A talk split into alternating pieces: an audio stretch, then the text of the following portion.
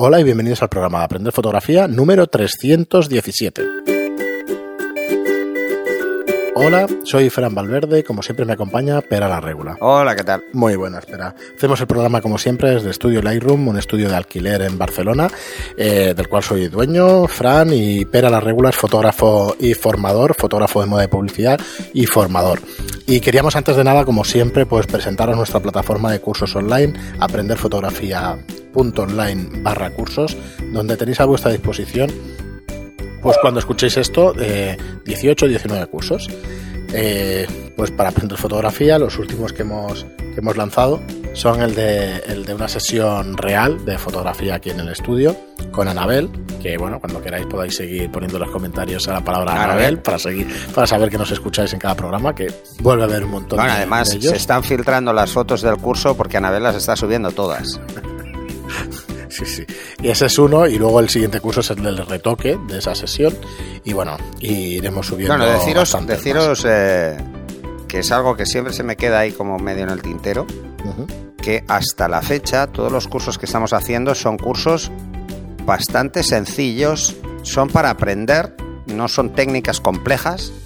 En el primero que vais a ver alguna técnica quizá un poco más compleja es en este, en el de edición, porque la idea es que veáis diferentes técnicas para resultados similares y hay unas más fáciles y otras más difíciles, es simplemente que os quedéis con la que más os gusta. Incluso eh, retocaré una foto para que lo sepáis.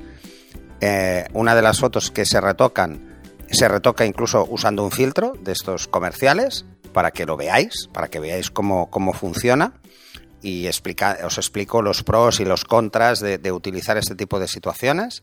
Veremos, por ejemplo, eh, trabajar desde la forma más profesional, que es sobre todo en Dutch and Born.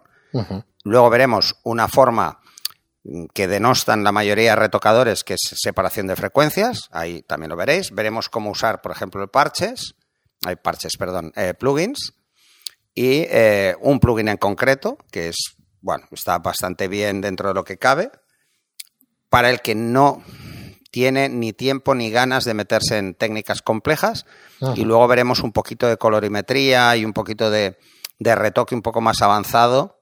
Eh, bueno, básicamente es lo que hago yo en mis fotos. Así os haréis una idea de, de- las diferentes opciones que hay.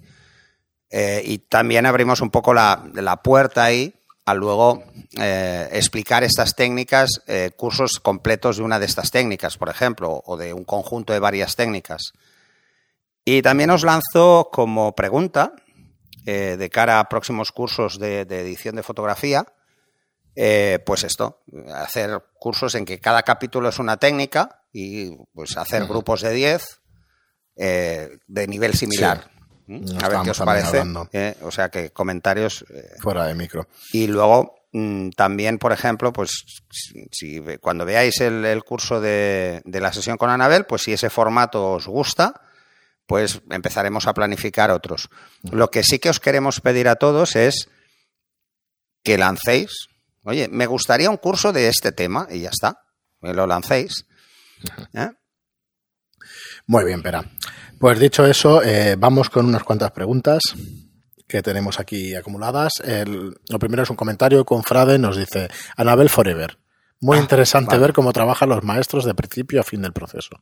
Sí, eso creemos que, que es interesante ver la, la sesión entera y luego el retoque y todo Eh, eso. os, lo he dicho varias veces, una es una sesión mm, pensada para la modelo, ¿eh? es, un tipo de fotos que la modelo quería Sí, que tener nadie se espere, claro, pero bueno. y no es, una, no es una sesión compleja. ¿eh? Estamos intentando gestionar, hacer lo que sería una sesión de moda de verdad. Eh, lo que pasa es que, ¿cuál es el problema? El problema es que el cliente tiene que estar de acuerdo. Entonces, para hacer ese tipo de sesiones, y si no, hay que simularla. Pero mm, si os gusta esa idea, mm, adelantaremos más sobre lo que son sesiones y grabadas así. Sí, sí. Muy bien, y José María nos dice, os he dado like y además comentario, por varias razones. Uno, por responder a mi pregunta acerca del 1635. Que menos que ser agradecido. Gracias a ti, José María. Hombre, pero es que para eso estamos. Encima, si os pedimos que hagáis preguntas y luego no Sí, contestamos, sería un poco heavy. Dice, Eh, segundo, porque sois cojonudos. Hombre, Buena pues razón. gracias, gracias. Tercero, porque, eh, que menos que sea, eh, perdón, tercero, porque aunque me enganché tarde a vuestro tren, en el programa 240 aproximadamente, ya llevo desde el 1 hasta el 100 y estoy aprendiendo un montón de conceptos y razonamientos fotográficos. Seguid así, gracias. Bueno, Pues nada, pues gracias, a, ti por seguirnos. Sí, sí, gracias a ti por Ah, estos comentarios. la verdad es que que- nosotros nos hinchamos mucho cuando os engancháis, o sea, y que encima nos pongáis ese comentario todavía más. Sí, la verdad es que sí. Muchas gracias, José María, y nada, que los disfrutes. Y ahí tienes ahí también los cursos online y todo eso, pero vamos, que estos, estos podcasts ya sabéis que son totalmente gratuitos y para disfrutarlos. Eh, Dani Sage nos dice, buenas, aquí en iVox, eh, no sé por qué está duplicado el 312. Pues te lo explico. En iVox, de vez en cuando, eh, me hace tonterías, pero el otro día fue que al subir el archivo por FTP, eh, se quedó cortado. Entonces se escuchaba hasta la mitad del programa. Tuve que subirlo de nuevo y en iTunes es un feed, o sea, es, es esto lo explicarás mejor tú, Pera, pero en principio es una No, línea de comandos o de instrucciones de las cuales tira iTunes y ya está. Y entonces va al servidor nuestro, que es nuestra página web. Pero en iBox eh, aloja directamente el audio. O sea, arranca el audio, digamos, o lo, lo descarga el audio y lo mete en su servidor. Y entonces estaba mal. Al subir el nuevo, yo le doy a reemplazar siempre, pero no te hace ni puto caso. No, hace lo que le da la gana. Hace lo que le da la gana. Y a mí no se me veía como nos pasó duplicado. una vez que en- Efectivamente. Y luego a los dos días sale como duplicado. Y Sí. cosas así, las que quieras. nos ha pasado de todo. Pero bueno, es lo que hay. Entonces la explicación es esa. Eh, dicho Por eso, eso abrimos también el canal de subirlos a YouTube. sí. Y es porque al final los tenéis, dices, por hay cierto, una, es verdad. hay Los una en- alternativa a sí. escucharlos, que además estamos a punto ya de, de- de que queden parejos. Quedará un mesecito dos. Pensaba Sí. que nos íbamos a acercar antes, pero quedará un mesecito. No, claro, ahí. porque ahora vamos a otro Estamos en los de, porque eran tres programas y tal. Yo lo calculé, pero soy un poco malo en mates y pensaba que ya, ya nos alcanzábamos, pero no, quedará un par de meses. Vale, Estamos en los programas del verano ahora. De Ansel Adams, Adams y todo esto. Y bueno, sí que es verdad que en YouTube eh, cuesta un montón que la gente se los vea, pero ya hay unas 100 visualizaciones por programa, a lo tonto. Por cada uno, ¿eh? Con Sí. lo cual. pues, luego además también gente. estábamos pendientes de ver que no hemos podido el tema de Spotify. La Spotify, de- de, efectivamente. podcast de Spotify, porque Spotify cada Sí. vez lo tiene más gente. Sí, sí, sí, es un yo tema soy a muy fan de Spotify. O sea, yo si los podcasts están en Spotify, seguro que te puedes hacer una lista y vas seguidos, no como iVoox, Sí. que salta al que le da la gana, al que cree que no, No, has creo- leído. de hecho, no está hecho porque tienen una serie de, de Lo peticiones y eso que Lo hace invertido. Pues mejor. Por defecto, no. Por defecto te sale primero. No, no, no, no. Por defecto va hacia atrás. Igual, igual que en, No. que en O sea, estás en el 300 y se va al 299 en vez de hacerlo al revés. O sea, hace unas cosas un poco raras. La, la Bueno, de nos Android sigue, al menos. nos sigue diciendo Dani Sage, dice, empecé a escucharlos en el número 300 y esto da dos aguas entre los nuevos y entre los viejos. Eh, Bueno, pues tú eres de los que notará el, sí, el dice, cambio. ya he escuchado del 1 al 120 y contando que me han ayudado a mejorar poco a poco mis fotos, pero me queda mucho. Gracias por compartir este podcast. Eh, pregunta que tengo. Tengo una Nikon D 3300 con el Pipsapapeles VR. No entiendo para qué tiene estabilizador. Y un Teletamron 18200 estabilizado. Estoy viviendo entre Canarias e Islandia, que es de donde les- desde donde les escribo. ¿Qué me recomiendan para ampliar la familia? Saco fotos a paisajes, fauna, alguna aurora boreal, algo de retrato, etcétera. Todavía estoy viendo qué es lo que me gusta. Creo que flash de zapata y algún objetivo me vendrían bien. ¿Cuál recomiendan? Ya que Pera dice que el, 30 el del 35 o el 50 o también el 100, pero el problema es que aquí en Islandia dar un paso hacia adelante o hacia detrás es caerte por un barranco de 200 metros a una cascada o que la oveja o el caballo salgan corriendo. Un saludo y sigan así. Tú mismo te lo estás diciendo. Eh, postdata, si se vienen a Islandia les enseño la península donde vivo. Madre mía, ya nos encantaría. Sí, ya. sí. Además, eh, yo tengo ganas de, de ver el. Pues el mira, tú país. mismo lo estás diciendo. Cuando dices que te caes o que lo que sea, si vas a hacer, si el caballo sale corriendo, necesitas una foca larga. Ya está, no te puedes acercar.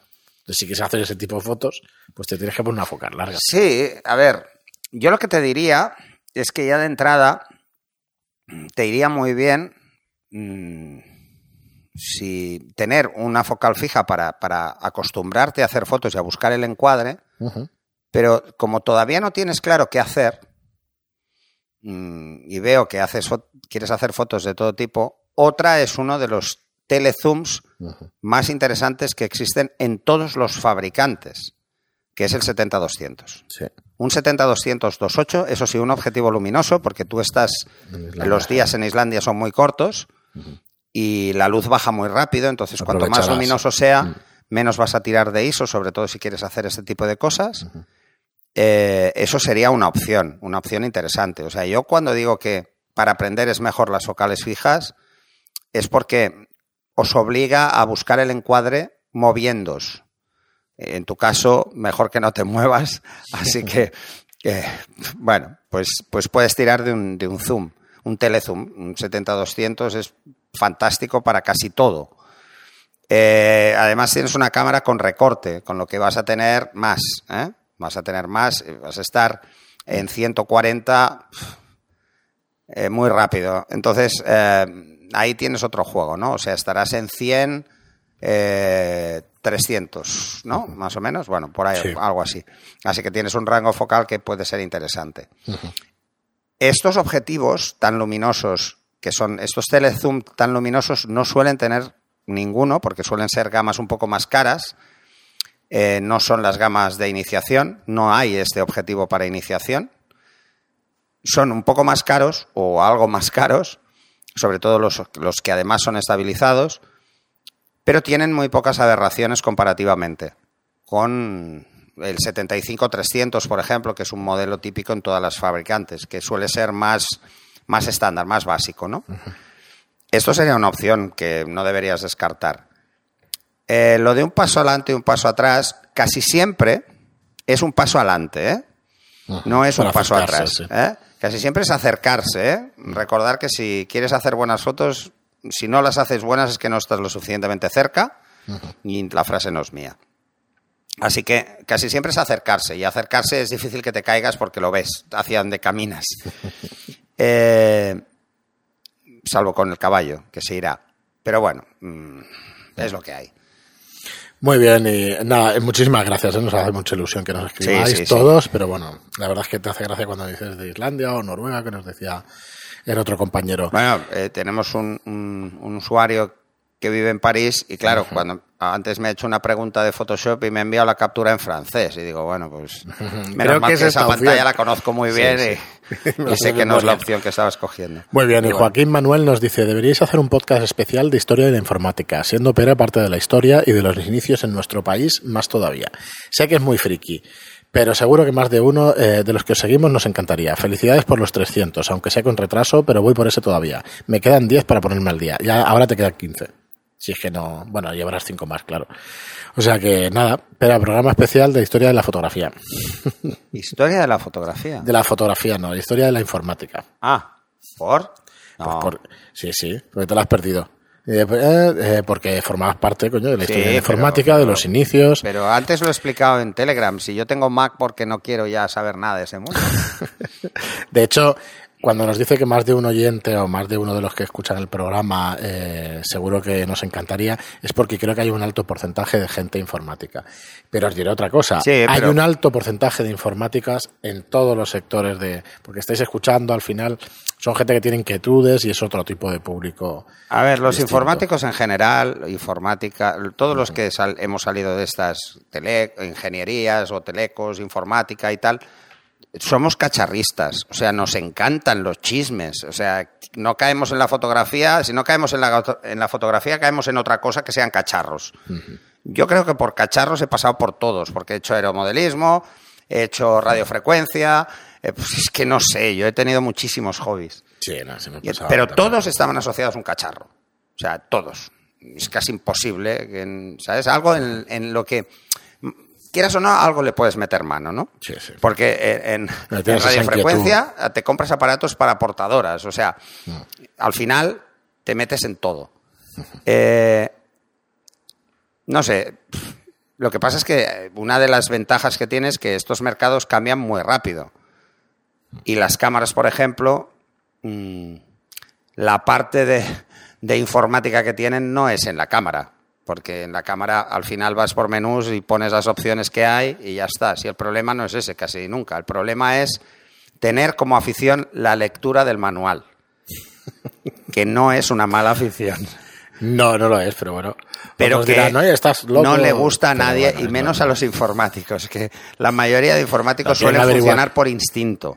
Yo creo que lo he explicado aquí en el podcast y si no, pues lo vuelvo a explicar porque... La mayoría de cacharristas en general. Lo primero que hice, mm, traer a mis padres a, casa o mi padre a casa, eh, el Commodore 64 me parece que fue o un ordenador similar.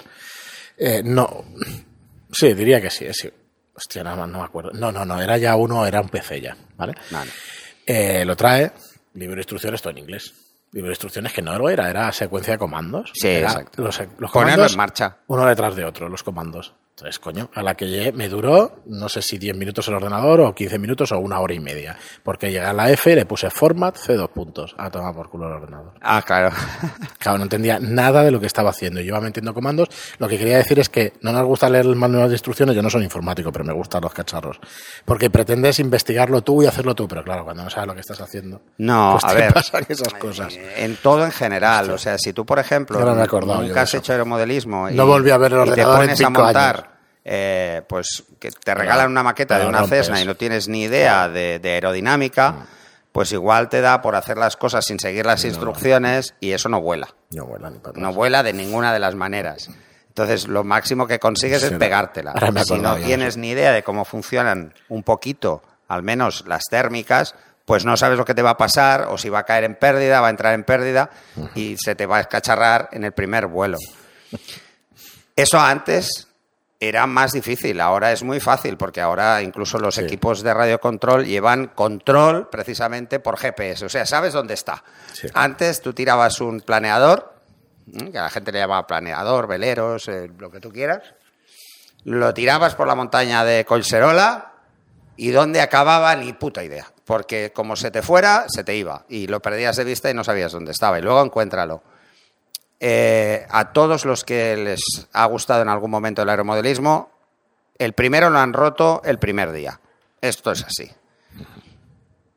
Eh, igual, todo requiere una formación. Todo. Absolutamente todo. La mayoría de gente que, que le gusta el cacharreo funciona por instinto. Por instinto, por comparación de un cacharro parecido. Y abrirlo ha las tenido, tripas ¿no? y tal. Entonces. Yo igual es que soy muy raro, pero yo eh, cuando mis padres trajeron el primer vídeo a casa, un VHS Itachi, eh, que iba con, no tenía mando de infrarrojos, iba con un cable que lo pasábamos por debajo de la alfombra para que nadie tropezara con el cable, el mando a distancia. Yo lo primero que hice fue leerme el manual y te estoy hablando que yo igual tenía 11 o 12 años, pero al menos saber cómo iba. Pues y luego se lo tenía que explicar a mi padre. Pero a mi padre le gustan mucho los equipos, pero no sabe nunca cómo van y se los apunta en una libreta las cosas que yo le le digo. interesa. En vez de leerse el manual, pues prefiere que le diga, pues dale al botón tal. Entonces le hago un dibujo para que vea el botón, ¿no? Y ese tipo de cosas. Eh, bueno, esto va como va. Eh, ostras, pero hablar de historia, de, informa- de la informática. Yo soy, yo ya soy mayor. ¿eh? Lo que- pero, pero tenéis que pensar que yo además empecé muy jovencito. O sea, el primer ordenador que tuve eh, tenía dos casi medio. O sea que soy de los más viejos en este sentido, porque mm, la, la primera vez que fui a ver un ordenador iba con placas, iba con No, ya tarjetas, me acuerdo o sea, a los no iba 16, yo ya eran disquetes, no iba 386, con discos. 486, a los 15, 16, 17 No, años. Yo soy bastante anterior a que apareciera Ya el el Spectrum, el- 80-88. No era el acuerdo de eso. 80-86, que fue el segundo, ¿eh? el 80-88. No, eso yo no los conocí. que era yo tenía el 8 años. o- 80-88 era un equipo a 4,7 megahercios. O sea, ahora hablamos de gigahercios. Yo me acuerdo de ¿eh? los 200 megahercios, 400, luego 800 y luego ya empezó con. No, pues eran de otras cosas. 4,77. 21, 21, Y floppies de 525 Eso o sí, de eso 10 sí pulgadas. Que, eso sí que estaban. Los de 10 O de pulgadas 10. no. Esos no los vi yo. Sí, Tres y medio y que- los cinco y cuarto. Pero yo los empecé cinco y con cuarto cinta, primero. Y no era un Bueno, Spectrum, claro, con, sino con que era más antiguo. Sí, sí, radiocassette directamente. Y entonces teníamos CPM como sistema operativo, no. O sea, habían otras cosas, era otra historia. El archivo, los discos no eran como ahora. Muy bien, pero pues lo vamos a dejar aquí para que tengáis unos, unos programas cortitos estas navidades. Y por cierto, feliz Navidad a todos. Ah, que sí, este claro. va a salir. ¡Ah! ¡Qué rabia! Va a salir el 20. El 24, o sea que feliz Navidad. Feliz. Navidad. Estamos al lunes 24, o sea que feliz Navidad, fíjate. Bueno, mira, he caído. Estamos grabando, ya sabéis, la semana antes normalmente, para que nos dé tiempo pues, a transcribir los programas y a todo lo que solemos hacer y eso. O sea que feliz Navidad y próspero año nuevo a todo el mundo, que os vaya muy bien. Este año que viene y bueno, que espero, espero que os haya ido bien también el año anterior. Bueno, pues eh, lo dejamos aquí. Muchísimas gracias a todos por estar ahí. Muchísimas gracias, como os digo siempre, por las reseñas de 5 estrellas en iTunes y por los me gusta y comentarios en iBox. Gracias y hasta el próximo programa. Hasta el próximo, a ver si sacamos uno friki.